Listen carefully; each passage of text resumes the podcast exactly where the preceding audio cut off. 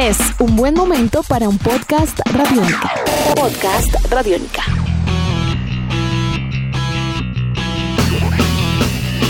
La buena racha de Colombia en eventos virtuales de deporte no para.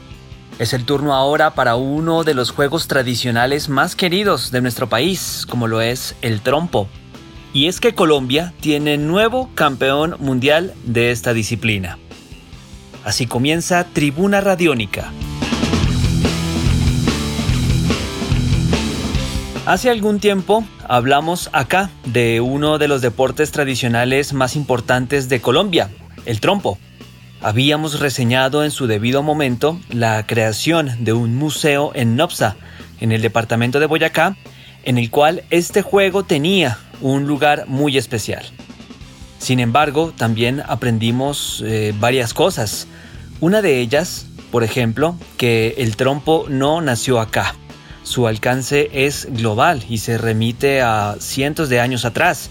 Y es tan cierto como el hecho de que hay un mundial de este deporte, este año la cita del Mundial de Trompo era en Budapest, en Hungría, pero por temas de pandemia se pospuso para el 2021. Aún así, la asociación que organiza este evento decidió hacerlo de manera virtual, entregando título mundial en categorías como Open y la de Freestyle tradicional. ¿Cómo funcionaba este torneo? Cada concursante debía enviar su video y en total 92 participantes de 22 países lo hicieron. El plazo máximo para enviar su video era el 25 de octubre y la prueba se realizaría entre el 30 de ese mes y el 1 de noviembre.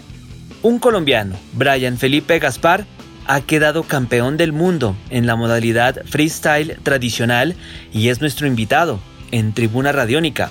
Brian Felipe nació en Pereira, pero en este mundial compitió representando al departamento de Boyacá. Lleva 25 años de su vida jugando trompo y en la actualidad recorre todo el departamento y, por qué no, algunos lugares del país, enseñando el arte de este oficio a los más pequeños, en la búsqueda siempre de preservar la memoria de este juego tradicional.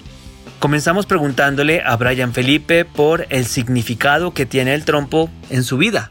Eh, buenas tardes caballero, pues el trompo para mí fue algo muy primordial ya que pues en mi época no existía la tecnología y pues dado el caso de que Nunca fui, se puede decir, un excelente deportista en los otros deportes, ya que pues no tenía los recursos para participar en ellos. Y pues el trompo es algo que pues todo niño tiene y pues gracias a Dios y me dio esto muy grande, me dio este gran talento y hasta el momento llevo 15 años jugando esta disciplina, para mí es una disciplina ya y yo cuando me dedico a jugar trompo es me desconecto de toda la realidad y es lo mío. Me concentro, me divierto y aparte de eso divierto al resto de la gente. El video que Brian presentó constaba de un tiempo de 3 minutos y 2 segundos, en los cuales ejecutó más de 10 figuras y jugadas hechas con su trompo.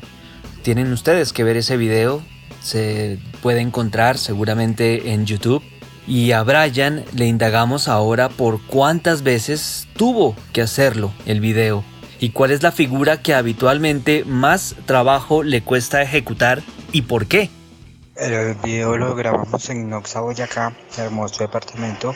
El video nos demoramos mientras calenté, mientras está ese calentamiento del trompo, de las muñecas. El video se grabó en media hora.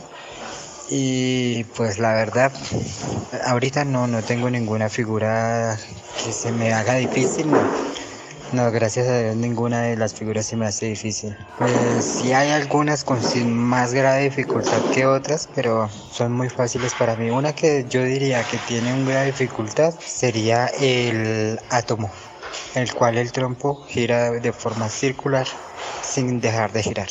Pues nuestro invitado no solo llegó a las finales de su modalidad, sino que las ganó enfrentó a exponentes del trompo de países como España, Japón, Ecuador y de Colombia misma, venciendo a su compatriota Ernei de Jesús García, quien había terminado tercero al final. Nuestra siguiente pregunta para Brian es sobre recuerdos. ¿Cuál es ese momento de infancia más querido que guarda en su memoria con un trompo en la mano? Esto fue lo que nos contestó.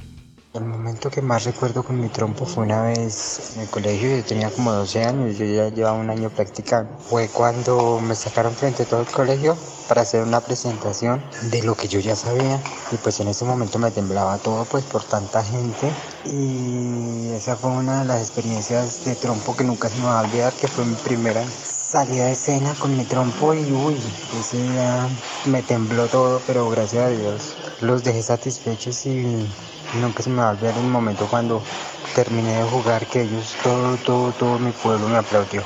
Actualmente Brian Felipe Gaspar, campeón del mundo en la modalidad de freestyle de trompo tradicional, está vinculado al proyecto titulado Los juguetes de mi tierra, su merced, mediante el cual busca transmitir el arte del trompo a niños y niñas de todas las edades, y para cerrar esta entrega de Tribuna Radiónica, quisimos consultarle su concepto sobre la importancia de preservar la memoria del trompo a través de la pedagogía al público infantil.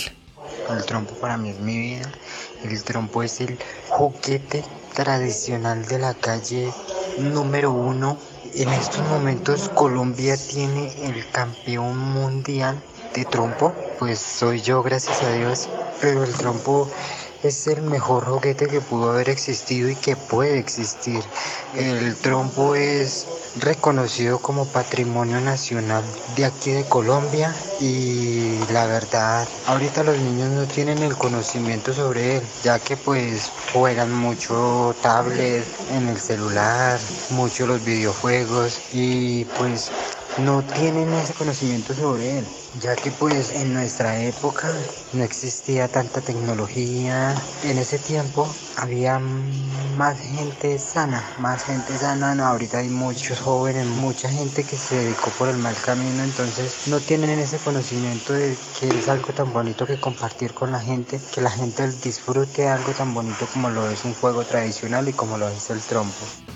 Edición de este podcast a cargo de Alexis Ledesma. Yo soy Juan Pablo Coronado y nos volveremos a encontrar en otra edición de Tribuna Radiónica. Hasta pronto. Nuestros podcasts están en radionica.rocks, en iTunes, en RTVC Play y en nuestra app Radiónica para Android y iPhone. Podcast Radiónica.